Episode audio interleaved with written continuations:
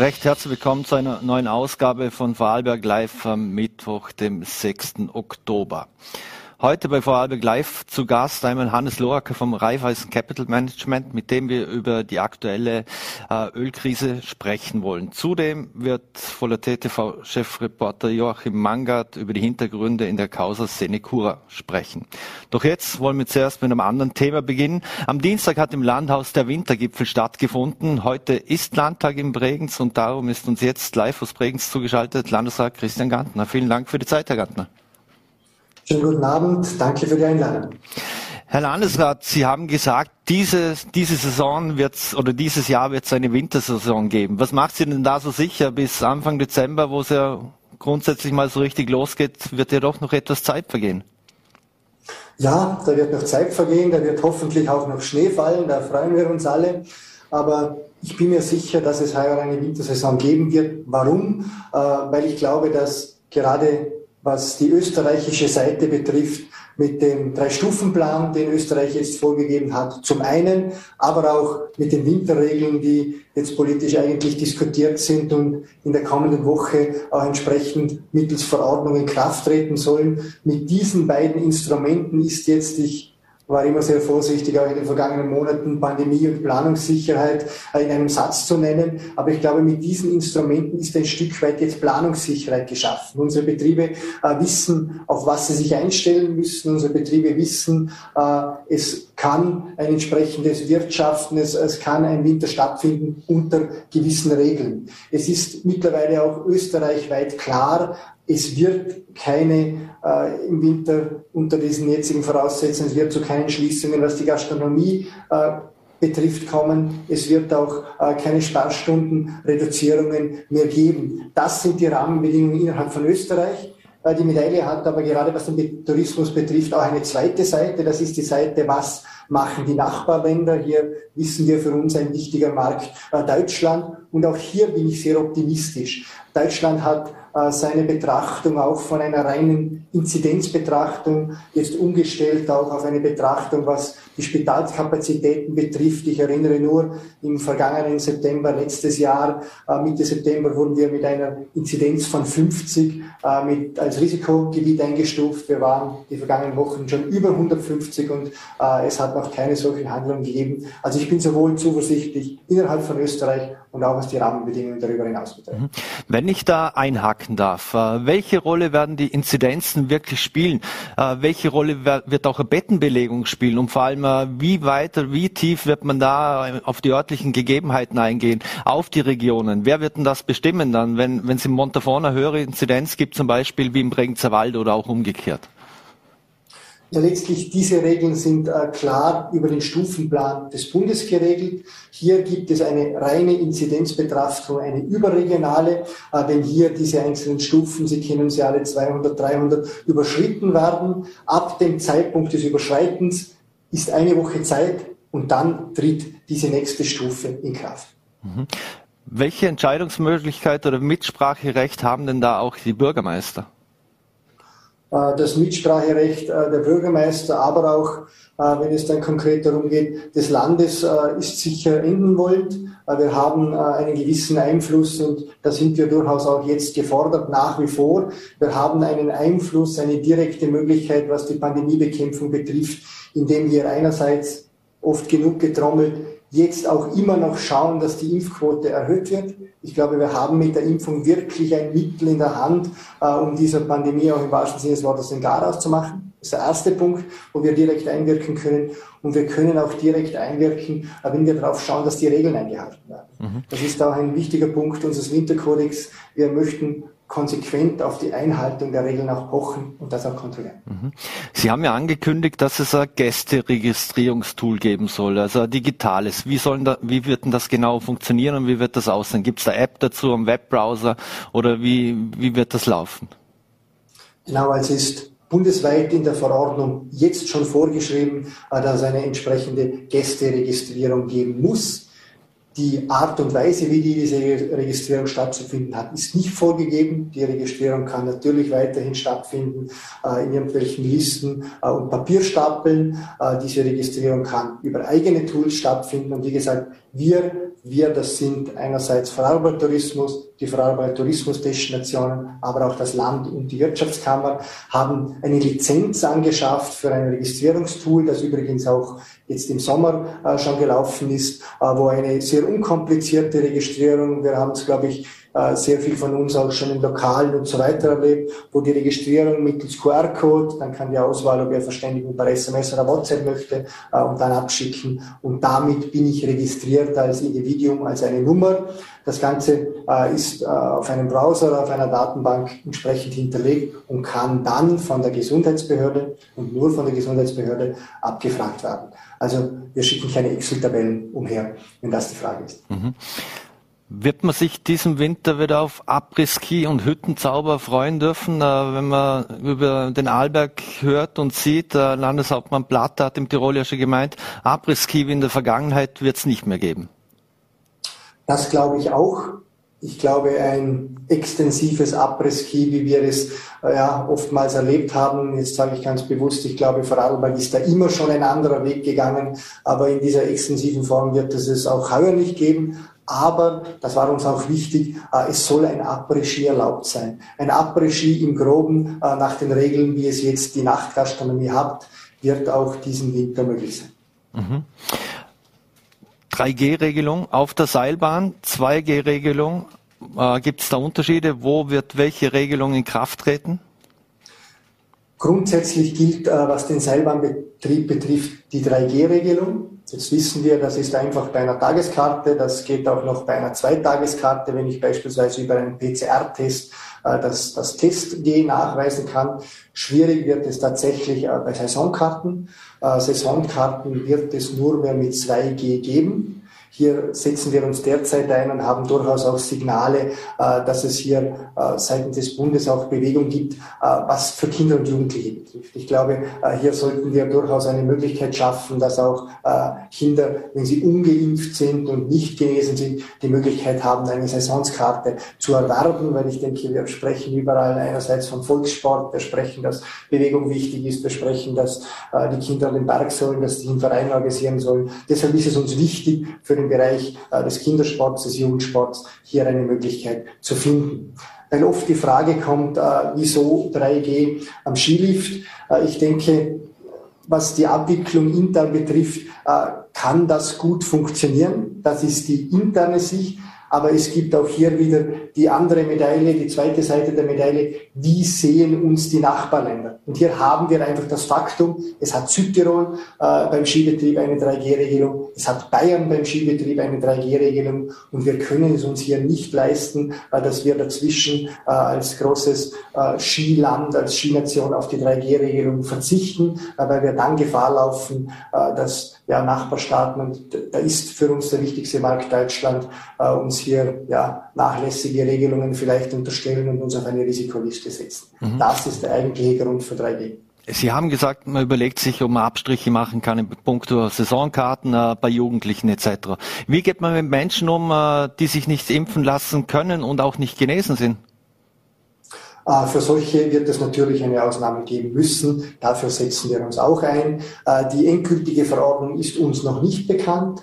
Äh, die endgültige Verordnung soll aber nächste Woche kundgemacht werden. Also ich glaube, es läuft alles darauf hin, dass auch die Möglichkeit besteht, dass man frühzeitig, ich denke jetzt an Kartenverkäufe und so weiter, hier die Möglichkeit hat zu reagieren.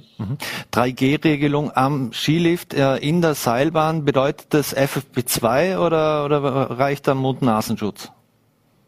Das bedeutet FFP2. Mhm. Und wer kontrolliert denn das da alles am Skilift? Ich denke mir, das ist eine riesen Herausforderung für die Seilbahnbetreiber und natürlich auch äh, kostenintensiv. Hier kann ich auch nur äh, von der bis jetzt diskutierten Regelung, wir kennen wie gesagt die ausformulierte Verordnung noch nicht sprechen, aber bei der jetzt diskutierten Regelung war es uns wichtig, äh, diese 3G nicht bei jeder Liftfahrt zu kontrollieren. Ich glaube, das wäre ein immenser Aufwand. Das würde auch wieder zu Gruppenbildungen, zu Stauerscheinungen bei den äh, einzelnen Liften führen. Ich denke, jeder fährt 10, 20 Mal einen Lift. Deshalb die Kontrolle der 3G beim Kartenverkauf. Sprich, am Morgen an der Kasse, äh, wenn ich die Karte erwerbe, äh, das heißt der Eintagespass, der Zweitagespass, ist das zu kontrollieren. Wenn es an der Liftkasse ist, ist die Liftkasse. Wenn es das Hotel ist, das die Karte verkauft, ist das Hotel. Und wenn es eine Vorverkaufsstelle ist, ist es die Vorverkaufsstelle. Aber ja, Sie haben recht, das ist auch ein Aufwand äh, für die Seilbahnen. Ich ich bedanke mich auch hier wirklich noch einmal bei den Seilbahnen, dass sie auch diesen Schritt mitgehen, um vor allem das ist jetzt ein äh, Dank in die Vergangenheit, dass Sie letztes Jahr diesen Schritt mitgegangen sind. Also wir hatten gestern äh, den Wintergipfel und es wurde hier schon auch noch einmal unterstrichen, wie wichtig es war, dass wir letztes Jahr die Skigebiete offen hatten. Das war ein großer Kampf, äh, gerade auch mit Wien, dass man die offen halten kann. Aber ich sage immer, das war wichtig für die Volksseele, dass das Skifahren möglich war. Wir wissen finanziell für die Seilbahnbetreiber natürlich keine positive Bilanz, aber es war wichtig für uns aber ich denke unterm Strich auch für die Seilbahn. Mhm. Morgen treffen sich die Vorarlberger Seilbahner. Äh, was haben Sie für Feedback grundsätzlich erhalten von den Seilbahnern und auch aus dem Tourismus? Äh, mal so am Winter wie vergangenen war für die Einheimischen schön, aber werden sich die Betreiber wohl nicht mehr leisten können. Ja, der vergangene Winter war natürlich für die gesamte Tourismusbranche für die gesamte Tourismusfamilie. Ich denke, wir dürfen hier nicht immer nur von Beherbergung, Gastronomie, Liftbetreiben sprechen. Das war natürlich äh, ein Wahnsinn äh, für die ganzen äh, Skilehrer, äh, für die ganzen äh, Lokalbetreiber und darüber hinaus. Also da äh, hat man auch einmal gesehen, was am Tourismus wirklich dranhängt, was der Tourismus auch für unsere Regionen bedeutet. Das war eine schwierige Situation für diese Branche, aber was ich in den vergangenen Monaten und auch jetzt erlebt habe und was mich durchaus beeindruckt, Eindruck, ist der Optimismus. Der Optimismus in dieser Branche auch jetzt wieder, äh, ja, wir haben investiert, wir möchten starten, wir gehen äh, diese Regeln mit und äh, wir möchten unsere Gäste empfangen. Hier herrscht ein immenser äh, Optimismus äh, und die Branche ist guter Dinge und ich bin auch guter Dinge. Mhm. Hat der Winterkodex V eigentlich auch Vorbildcharakter für andere Regionen in, in, in Österreich oder über die Landesgrenzen hinaus in in den Nachbarstaaten? Wissen Sie darüber etwas? Also wir waren im vergangenen Jahr das erste und das einzige Bundesland, das mit dem Winterkodex Vorarlberg sicher ein guter Winter ein landesweit durchgängiges Präventionskonzept präsentiert hat weil es uns wichtig war, den ganzen Weg des Gastes abzudecken. Den Gast nicht nur in äh, einem Segment die Sicherheit zu geben, sondern dem Gast von der Anreise äh, über den Transfer ins Hotel, über die Skischule, über den Skiverleih äh, durchgängig dieselben Regeln und durchgängig das Gefühl der Sicherheit zu geben. Äh, jetzt haben wir letztes Jahr diesen Winterkodex nicht in diesem Ausmaß zugegeben gebraucht, wie es uns recht war. Aber wir haben es geschafft, einerseits uns nach außen eine Kompetenz zu erarbeiten, in den Gästeumfragen hören wir ganz oft, äh, dass der Gast in Vorarlberg sieht, wir sind in der Lage, mit diesen Regeln umzugehen, wir nehmen diese Regeln ernst. Kompetenz nach außen. Und zum Zweiten, wir haben uns vor allem eine starke Kompetenz nach innen auch erarbeitet. Wir hatten im Winterkodex Schulungstools für die Mitarbeitenden, wir hatten Checklisten, wir hatten Präventionskonzepte und das hat auch dazu geführt, dass sich äh, unsere Tourismusfamilie, äh, unsere Mitarbeitenden Tourismus ganz intensiv mit diesem Thema auseinandergesetzt hat und das in Summe ist auch etwas, das unserem Markt einen Vorteil verschafft. Ja, ganz mhm. klar. Wenn man mit Hoteliers spricht, dann hört man, dass die Menschen die Gäste sehr kurzfristig buchen. Ist das auch wieder etwas, auf das wir uns diesen Winter einstellen müssen und die Betreiber? Und vor allem im vergangenen Jahr haben sie ja unterstützt, wenn es um Stornierungen ging. Äh, ist da auch wieder etwas geplant in diese Richtung? Die Kurzfristigkeit ist definitiv so, ja. Das hören wir äh, auch sehr stark aus der Branche zurück. Es herrscht ein großes Interesse. Äh, die Gäste haben in vielen Bereichen, ich denke gerade in Deutschland, der Gast hat einen Nachholbedarf. Der Gast sitzt sprichwörtlich auf einem gepackten Koffer äh, und möchte hinaus und möchte den Skiurlaub, möchte erst viel nachholen, das er letztes Jahr nicht konnte. Wir dürfen nicht vergessen, wir waren letztes Jahr lustig am Skifahren. Der deutsche Skigast konnte letztes Jahr nicht Skifahren. Also ja, großes Interesse, großer Nachholbedarf, aber kurzfristig. Mhm. Und die schauen sich an, wie, wie Übernimmt das Land wieder die Ausfallversicherung im Prinzip die Storn oder, oder wird da die, die schützende Hand darüber halten? Die Kurzfristigkeit ist hier, die Gäste schauen sich diese Entwicklungen an, deshalb auch wichtig, mit dem Winterkodex das Präventionskonzept zu haben, weil das auch ein Faktor ist. Auf die konkrete Frage, äh, gibt es die Corona-Staunerversicherung auch in diesem Jahr wieder? Nein, die wird es nicht geben, äh, aber das hat ganz faktische Gründe. Wir haben uns nämlich den Kosten-Nutzen angeschaut. Äh, es waren ganz wenige Fälle, wo diese Versicherung auch tatsächlich gegriffen hat. Es hat äh, sehr viele Möglichkeiten gegeben, äh, wo sich gerade die Vermieter mit dem Gast arrangiert haben, wo das als Anzahlung für den Sommer galt, wo der Gast jetzt erstmalig im Sommer kam und so. Das wurde auf betrieblicher Ebene sehr gut gelöst. Mhm. Das Land Tirol, das beginnt schon sehr stark mit der Bewerbung der Tourismusdestination Tirol. Äh, ist da von Landesseite auch etwas geplant? Weil man kann ja davon ausgehen, dass die ganzen Tourismusregionen heuer sehr hart darum kämpfen werden, dass die Gäste genau diese Region, ihre Region besuchen. Genau, also ich denke, wir dürfen nicht einen riesengroßen Player, da bin ich durchaus äh, auch bescheiden und demütig, wir dürfen äh, uns nicht natürlich mit einem Weltplayer äh, wie Tirol vergleichen, was auch den Außenauftritt betrifft. Wir werden ja auch unsere Winterkampagne wieder bewerben. Es stehen dafür für diese Winterkampagne natürlich auch finanzielle Ressourcen zur Verfügung, aber wir werden auch verstärkt wieder genau auf unsere Kernwerte, nämlich die Nachhaltigkeit, die Regionalität und die Gastfreundschaft setzen. Das können wir, da sind wir authentisch, das haben wir in der Vergangenheit gezeigt und vor allem, das sind äh, die Adjektive, die der Urlaub jetzt braucht. Wir, die Menschen suchen genau nach einem Urlaub, der Raum äh, und Zeit hat und ich glaube, da sind wir mit unserer Tourismusmarke, äh, mit unserer Positionierung auf einem sehr guten Weg. Ich bin froh, dass ich für den Tourismus in Vorarlberg mitverantwortlich sein darf und nicht irgendwo für Flugreisen oder Kreuzfahrtschiffe, die haben es wesentlich schwerer momentan. Mhm. Wir müssen leider langsam zum Schluss kommen, aber noch eine Frage. Äh, morgen haben Sie noch ein Arbeitsgespräch mit dem niederösterreichischen Landesrat Martin Eichtinger. Was sind denn da die Themen? Äh, da geht es um ein ganz anderes Projekt. Das ist das Projekt äh, Natur im Garten, äh, wo Niederösterreich schon lange eine Vorbildwirkung hat, sich Vorarlberg auch schon mehrere Jahre in diesem Projekt beteiligt. Hier möchten wir einfach private Gartenbesitzer in Zukunft noch stärker auszeichnen, wenn sie ihren Garten ökologisch gestalten, weil wir sprechen immer nur von den Wiesen der Bauern. Wenn wir es summieren, ist ein ganz großer Anteil sind auch die Hausgärten. Und hier geht es uns darum, dass wir in den Hausgärten auch Biotope, dass wir auch attraktive Lebensräume schaffen und nicht irgendwelche grünen Wüsten, die von Rasenrobotern mehrmals täglich gemäht werden. Das ist die Initiative. Mhm. Eine letzte Frage sei mir noch erlaubt. Als Mitglied der Landesregierung und ÖVP-Mitglied natürlich, wie nehmen Sie denn die aktuellen Vorkommnisse in Wien wahr? Da hat es eine Hausdurchsuchung im Bundeskanzleramt gegeben, das gab es noch nie zuvor. Äh, stehen schwere Vorwürfe der Anschuldigungen gegen den Bundeskanzler äh, stehen da. Was zeichnet das für ein Sittenbild auch der Politik aktuell?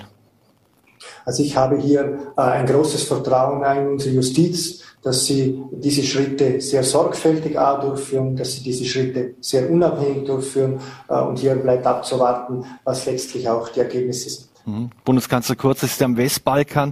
Jetzt wurden Ermittlungen gegen den Kanzler wegen Untreue und Beihilfe zur Bestechlichkeit von der Wirtschaftskorruptionsstaatsanwalt äh, laut Standard bestätigt. Sollte er da nicht sofort zurück ins Land kommen?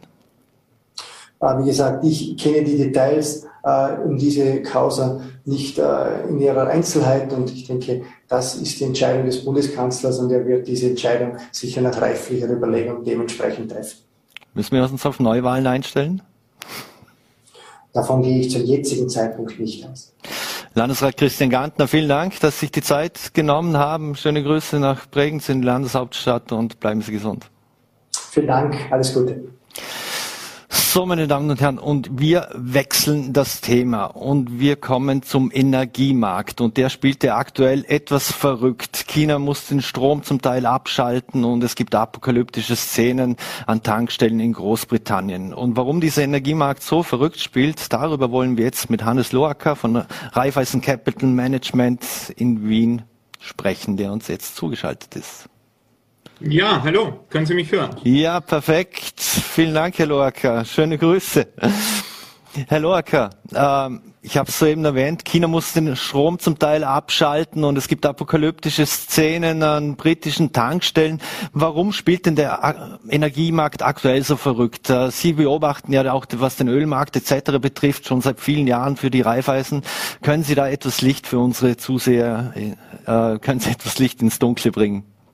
Ja, gerne. Es ist so, dass äh, in der Pandemie natürlich einfach äh, die Nachfrage deutlich nach unten gegangen ist, aber jetzt kommen wir aus der Pandemie heraus. Die Wirtschafts-, wirtschaftlichen Aktivitäten sind ähm, wieder sehr stark hochgefahren, vor allem in China, wenn Sie China ansprechen. Und da ist es jetzt ähm, so, dass einfach wieder viel mehr Öl oder Gas nachgefragt wird, sowohl von äh, privater Seite als auch von den Industrien. Und gleichzeitig ähm, wird aber zum Beispiel im Ölmarkt noch ähm, hier ähm, Öl von den OPEC-Staaten zurückgehalten. Am Gasmarkt kommt es zu Ausfällen von Flüssiggas. Der Markt ist ist jetzt viel globaler als früher, ist vielleicht etwas kompliziert jetzt für die Zuhörer, aber es ist so, Europa braucht Gas, muss Gas importieren und äh, die USA und Australien und andere Länder können das im Moment äh, nicht im, im äh, benötigten Ausmaß liefern. Und äh, der Gasmarkt ist auch nicht ganz so liquide an den Finanzmärkten wie der Ölmarkt. Und äh, deshalb spielen jetzt die Preise wirklich, wie Sie sagen,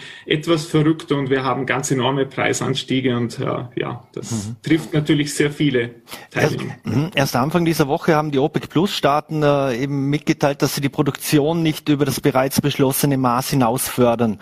Äh, was sind denn da die Hintergründe? Hat das, äh, will man einfach nur Druck erzeugen?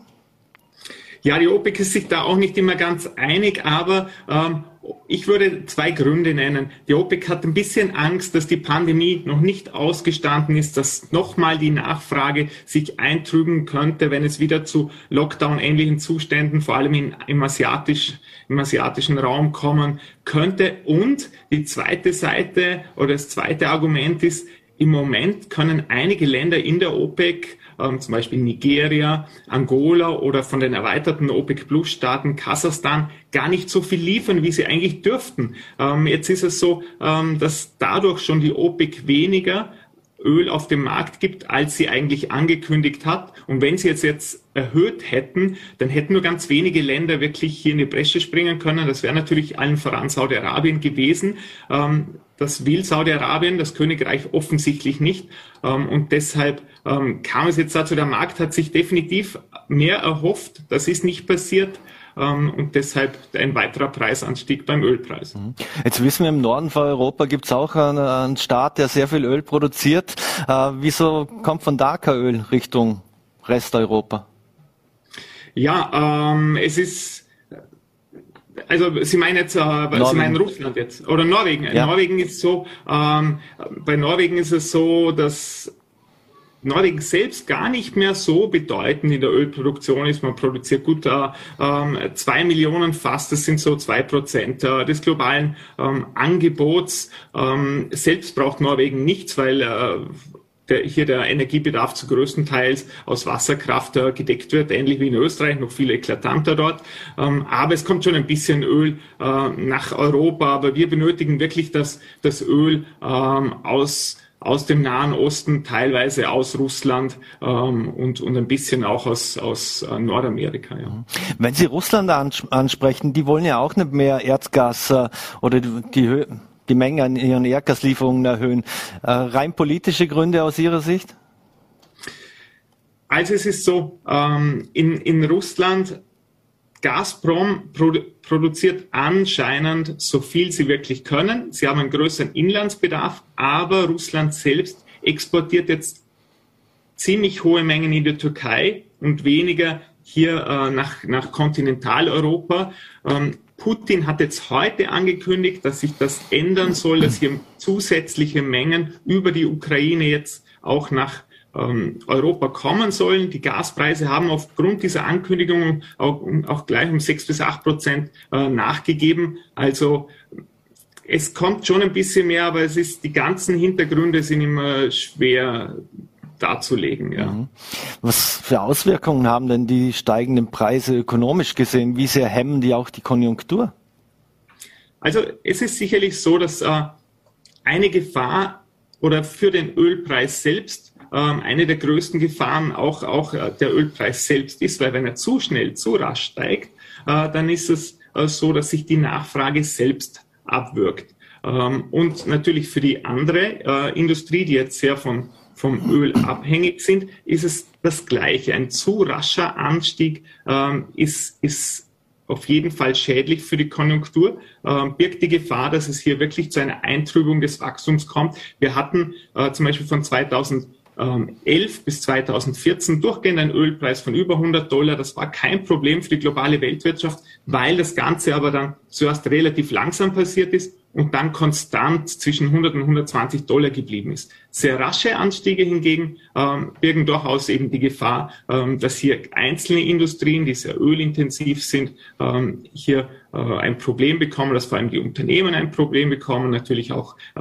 gewinnseitig, margenseitig. Also das äh, wird schon spannend, wenn es in dieser Tonart weitergehen würde. Mhm. Hohe Ölpreise bedeutet ja meistens äh, schlecht, sehr oder schlechte Aussichten beziehungsweise sehr schlecht für Autofahrer. Aber im Umkehrschluss ist es eigentlich gut für für Anleger. Wie interessant ist die äh, aktuelle Situation eigentlich für Trader? Ja, es ist natürlich so, dass gerade die Öl- und Gasaktien in den letzten acht, neun Jahren ähm, sich nicht sehr erfreulich, würde ich sagen, entwickelt haben, gerade wenn man sie mit anderen Aktien aus anderen Sektoren oder Branchen äh, vergleicht. Und äh, dieses Jahr kehrt sich äh, das Bild etwas um. Ähm, die es ist natürlich daher sehr, ähm, sehr positiv für diese Unternehmen, aber die Unternehmen haben schon ähm, ein insgesamt strukturelles Problem. Die Anleger gehen eigentlich verstärkt hier immer mehr in äh, nachhaltige Anlagen. Äh, das spüren wir auch bei uns im Unternehmen. Und dadurch ähm, sind die Öl- und Gaskonzerne oder die Aktien der Öl- und Gaskonzerne selbst ähm, auch bei einem steigenden Ölpreis nicht so stark nachgefragt. Man sieht das jetzt auch, die Aktien steigen, ähm, aber eigentlich aus der Historie betrachtet hätte man sich noch eine bessere Kursentwicklung erwartet angesichts äh, des Ölpreisanstiegs seit Jahresbeginn auch über 60 Prozent. Äh, das haben die Aktien, äh, die großen Ölkonzerne größtenteils nicht gemacht. Mhm. Hier in Ölaktien unter Anführungszeichen zu investieren, äh, wie hoch ist denn da das Risikolevel aus Ihrer Sicht? Ja, also es empfiehlt sich, äh, wenn man das macht, äh, natürlich, ich komme aus einem Fondsmanagementhaus, immer breit äh, gestreut anzulegen. Das heißt, ähm, wirklich in, in mehrere Unternehmen oder eben in Fonds, in Einzelaktien ist das Risiko eben immer groß, weil der Ölpreis sehr starken Schwankungen überliegt, unterliegt. Äh, das ist einfach äh, so in der Historie, ähm, dass, dass die Schwankungen immer hoch sind und deshalb ähm, dann auch die Preise sich äh, sehr stark bewegen. Wenn man dann in kleinere reine Ölproduzenten ähm, investiert, die zum Beispiel keine Verarbeitungssparte haben, keinen Raffinerie, Raffineriebetrieb, kein Tankstellennetz, ähm, dann, dann steigt das Risiko. Natürlich auch die Chance auf eine höhere Rendite, aber dessen muss sich der Anleger bewusst sein. Am Ende muss der Anleger selbst entscheiden, glaubt er daran, dass die Energiepreise, die Öl- und Gaspreise weiter steigen, dann macht man mit einem Investment in Öl und Gas ziemlich sicher keine Fehler. Hingegen, wenn man skeptisch ist, dass dieser Preisanstieg jetzt nur vorübergehend ist, äh, dann sollte man etwas vorsichtiger sein. Sie haben es schon angedeutet. Äh, Viele Anleger wollen auch äh, investieren in, äh, in Aktien, wo es um erneuerbare Energien geht zum Beispiel. Oder was sind denn da genauso genau die, die Branchen, äh, wo, die, wo die Anleger hineingehen wollen und investieren wollen, damit man sich ein bisschen ein Bild machen kann, was für Unternehmen das sind? Ja, das freut mich, dass Sie den Punkt ansprechen, weil das ist genau äh, im Prinzip das Gegenteil zu den Öl- und Gasunternehmen. Bei den Öl- und Gasunternehmen denkt man mittlerweile, naja, wie lange funktioniert dieses Geschäft noch? Gibt es dieses Geschäft in dieser Form in 20 Jahren äh, noch? Und bei den erneuerbaren Energien, wenn wir jetzt von Solar, äh, Wind, Wasserkraft oder auch Wasserstoff sprechen, dann kann man sich sicher sein, dass diese Unternehmen vor einem säkularen Wachstum stehen, also über ein Wachstum, das, das sich über die nächsten äh, Dekaden hier ähm, fortführen wird. Und, und deshalb hat man hier halt extreme Wachstumschancen. Es sind auch die Bewertungen, das muss man fairerweise sagen, höher als bei den Öl- und Gasunternehmen. Aber es gibt einfach zahlreiche Chancen. Sei es, dass man eben wirklich in, in Solaranlagen, Windparkanlagen, Betreiber investiert oder in die Equipment-Zulieferer, eben die Solarmodule äh, zuliefern oder Windturbinen herstellen. Das, das sind Optionen ähm, oder eben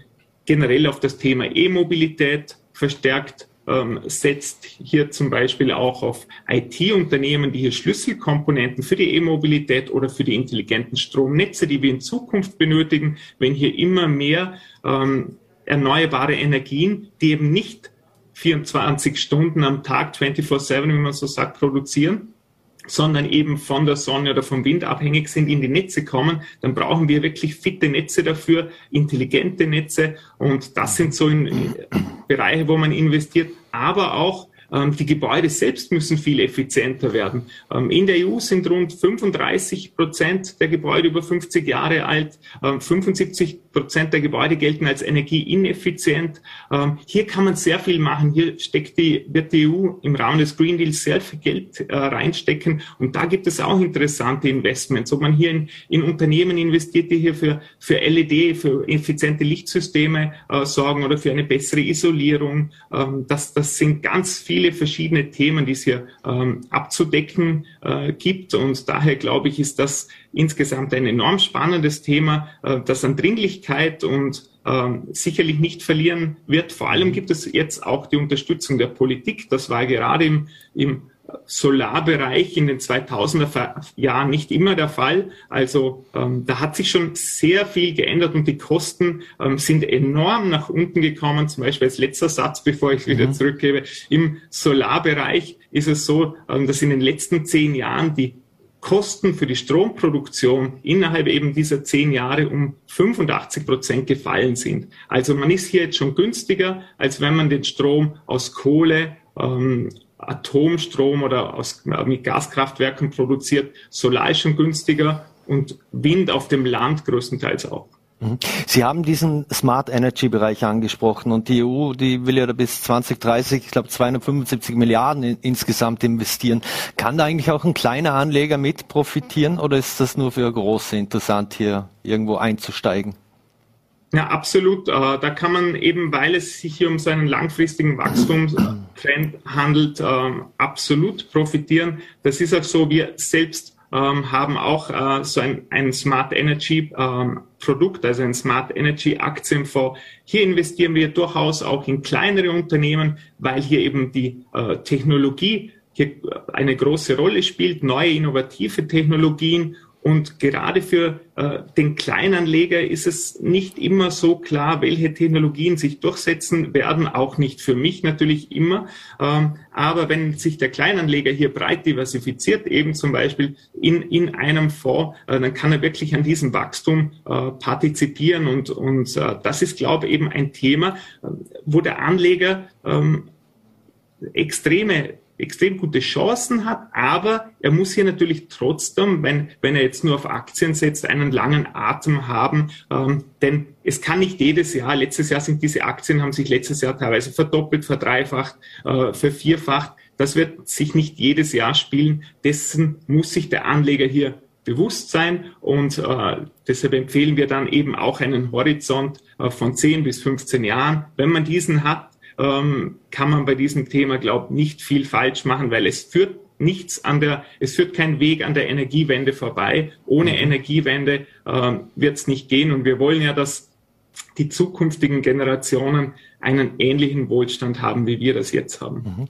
Abschließend noch gefragt, äh, heißt das eigentlich auch in dem Fall, die Öl- und Gaspreise können eigentlich gar nicht genug hoch sein, damit wir auch die Klimaziele oder aus Klimasicht zumindest, äh, dass wir dann unsere Ziele erreichen? Das hat man äh, früher auch äh, auf jeden Fall immer gesagt und das ist natürlich auch richtig. Nur muss man mittlerweile sagen, ähm, diese, dieses Wachstum im Solar- und Windbereich ähm, ist mehr oder weniger gerade im Solarbereich ein Selbstläufer geworden. Ich habe gesagt, die Kosten sind so deutlich nach unten gegangen, gekommen. Die Politik ähm, unterstützt das. Ähm, deshalb sehe ich äh, auch bei niedrigen Öl- und Gaspreisen die Gefahr nicht, dass dieses Wachstum ähm, hier sich einschränkt. Viel wichtiger ist es zum Beispiel bei der Windkraft. Äh, die, Österreich, die österreichische Regierung möchte auch im Rahmen äh, des erneuerbaren Ausbaugesetzes hier die Windkraft deutlich ausbauen um 10 äh, Terawattstunden bis 2030. Und wenn man gerade nach Vorarlberg Tirol, aber auch Salzburg, also in den Westen äh, schaut, dann gibt es ja kein einziges Windrad. Und hier muss viel, viel, viel mehr passieren. Auch die Vorarlberger Landesregierung hatte Ziele äh, bei Wind für 2020. Es ist nichts passiert, äh, trotz Förderungen, die es geben würde. Es muss hier bei den Genehmigungsverfahren schneller gehen und es muss die Akzeptanz der Bevölkerung größer sein. Ich glaube, in 20 Jahren hat keiner mehr ein Problem, wenn ein Windrad in näherer Umgebung steht. Das ist äh, gerade im Westen von Österreich nicht so der Fall, habe ich das Gefühl. Hier im Osten von Österreich, wo ich jetzt lebe, äh, ist es normal, dass man an Windrädern vorbeifährt. Ja. Mhm.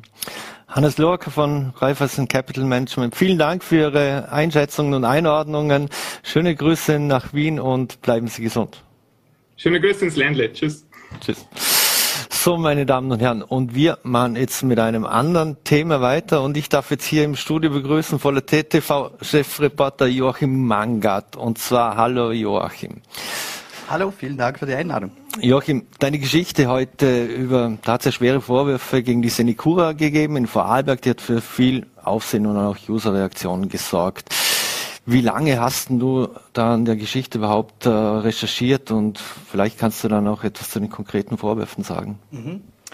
Ähm, ja, dieses Thema Pflege beschäftigt uns ja schon länger, auch schon vor mhm. der Pandemie war das eine heiße Kartoffel. Ähm, gerade die Zustände in verschiedenen Pflegeheimen war auch österreichweit oder auch auf internationaler Ebene waren schon öfter im Mittelpunkt des Interesses, wurden öfter kritisiert. Ähm, im Zuge dessen haben wir uns entschieden, einmal die Situation in Vorarlberg genau zu mhm. beleuchten. Wir sehen hier heute die, die Schlagzeile, um es auch ins ja, Bild zu bringen. Die spricht doch eigentlich gleich äh, das Kernthema an. Ähm, offensichtlich ist der Pflegebereich ein sehr lukrativer Sektor geworden. Und das sieht man auch an den diversen Firmen, die sich da auch europaweit äh, einbringen und quasi äh, diesen Goldesel der äh, Älteren und Pflegebedürftigen auch dementsprechend ausnützen. Mhm. Wenn man ähm, da liest, der Billigware, um was genau, genau geht's denn da? Also, weil es ist doch ein sehr schwerer Vorwurf, mit dem du da auch die Geschäftsführung mhm. dann später konfrontiert hast. Aber um was geht's da um die, bei der Billigware? Ähm, konkret geht es darum, dass wir uns mit ehemaligen Mitarbeitern von diesen betroffenen Heimen auch äh, unterhalten haben und da wurden Vorwürfe laut, dass gerade im Küchenbereich, im Verpflegungsbereich in den Großküchen mit äh, Billigware hantiert wird, mit zum Teil Wareneinsätzen, die bei 3,50 Euro pro Kopf liegen. Äh, da sprechen wir dann von, man kocht dort für die alten, kranken, pflegebedürftigen Menschen mit Tiefkühlware, mit Fertigprodukten. Ähm, es gibt ganz wenig Bio- oder auch regionale Küche. Und mhm. gerade für ältere Menschen, denen auch wir äh, was zurückgeben sollten und mhm. denen auch wir einen Großteil von unserem ähm, ja, Wohlstand verdanken, umso erschreckender sind die Zustände, die sich da dann offenbaren. Mhm. Du hast ja auch den Senecura-Geschäftsführer Christian Lengle mit den Vorwürfen konfrontiert. Wie hat er denn darauf reagiert? Ähm, zugegebenermaßen muss ich sagen, dass ich überrascht war, teilweise von den Antworten. Also ähm, es äh, kam quasi schon ein kleines Einlenken von den Betreibern. Also sie waren sich diverser Vorwürfe bewusst. Ähm, sie haben aber auch darauf verwiesen, dass der Qualitätsstandard sehr hoch ist in ihren Heimen, auch äh, überprüft wird. Ähm, dass man aber gleichzeitig versucht, ähm, zum Beispiel gerade im Bereich der Frischküche oder in, im Bereich von regionalen Waren äh, Verbesserungen zu erzielen. Ähm, vielleicht auch noch zur Situation, was sich da wieder gespiegelt hat, vier von fünf Küchenchefs haben in den letzten Monaten dort ihren Dienst quittiert. Das spiegelt auch äh, das wider, was wir eigentlich durch die Recherchen erfahren haben. Ähm, nichtsdestotrotz wird uns das Thema sicherlich noch länger beschäftigen, zumal, und das ist auch ein schwerwiegender Vorwurf, in diesen Großküchen auch für Kindergärten oder auch Schulbetriebe gekocht wird. Und dann wird es schon wieder, obwohl es ein privater Pflegedienstleister ist, sehr wohl ein mhm. städtisches oder auch ein Landesthema. Mhm. Die Reaktion von Christian Lengel gibt es exklusiv auf V Plus nachzulesen. Ähm, wenn du ansprichst, da, da, werden ja mehrere Alten- und Pflegeheime in, in Vorarlberg betrieben, zudem auch Schulkantinen und ähnliches beliefert. Wer steht denn hinter der Senecura? Ist das ein Vorarlberger Betrieb oder wer ist das? Die Senecura ist ein Konzern, ein, Tochter, äh, ein, Tochter, ein Tochterunternehmen des börsennotierten Orbea-Konzerns. Und das ist mit einer der größten europäischen Pflegedienstleister. Und das spiegelt wiederum den Vorwurf wider, dass es bei so einem Konzern, ein börsennotiertes, börsennotiertes Unternehmen, natürlich um eine Profitmaximierung, um eine, um eine Gewinnorientierung geht. Und umso leichter fällt der Vorwurf, dass man sagen kann, wo spart man am schnellsten, wo spart man am einfachsten, wenn man nicht genau in der Masse und genau bei solchen Produkten spart. Mhm. Und das Sparen am Menschen sollte, glaube ich, nicht das Ziel von irgendeiner Pflegeeinrichtung sein. Mhm. Es wurde ja sehr emotional und kontrovers auch diskutiert. Hatte das jetzt auch schon äh, Konsequenzen? Ähm, insofern, wir haben auch aufgerufen im Zuge dieser äh, Recherche, dass sich weitere Menschen melden können, denen es vielleicht ähnlicher geht da haben wir sehr ein großes Feedback bekommen. Wir haben auch von Seiten vom Bürgermeister von Hohenems ein Feedback bekommen, ähm, der äh, auch schon äh, Zeuge von solchen Vorwürfen wurde. Also auch schon Bewohner haben sich an ihn gewandt. Ähm, er hat aber auch versprochen, sich des, dieses Themas anzunehmen, unter anderem auch, gerade wenn es um die Versorgung von Kindergärten oder Schulen zu, geht, äh, dort proaktiv hineinzugehen, Geld in die Hand zu nehmen, vielleicht auch sich nach alternativen Verköstigungsmöglichkeiten umzusehen. Mhm. Und auch von Seiten von Herrn Lengle äh, von der Senecura äh, haben wir ein Angebot erhalten, dass wir uns diese Großküchen anschauen dürfen, was wir auch werden und dass wir da definitiv an diesem Thema dranbleiben. Und mhm. umso schöner war auch der Zuspruch, dass sich viele Menschen äh, gemeldet haben. Also da müssen wir offensichtlich schon in ein Wespennest gestochen haben. Und dessen werden wir uns sicherlich weiter annehmen. Mhm. Das werden wir spannend verfolgen und ich danke dir für deine Ausführungen und Hintergründe. Vielen Dank, Joachim. Vielen Dank. So, meine Damen und Herren, und das war's schon wieder mit Vorarlberg Live. Die Causa Senicura gibt's natürlich auf Vollete zum Nachlesen. Jetzt um 17.45 Uhr geht's auf Vollete gleich weiter. Und zwar gibt's erste Reaktion zur Hausdurchsuchung im Bundeskanzleramt äh, die, aus Wien. Die werden wir live streamen, unter anderem mit Beate Meinl-Reisinger. Vielen Dank fürs Dabeisein. Wir würden uns freuen, wenn Sie morgen wieder einschalten. VNRT, Vollete oder Ländle TV. wünschen Ihnen einen schönen Abend und bleiben Sie gesund.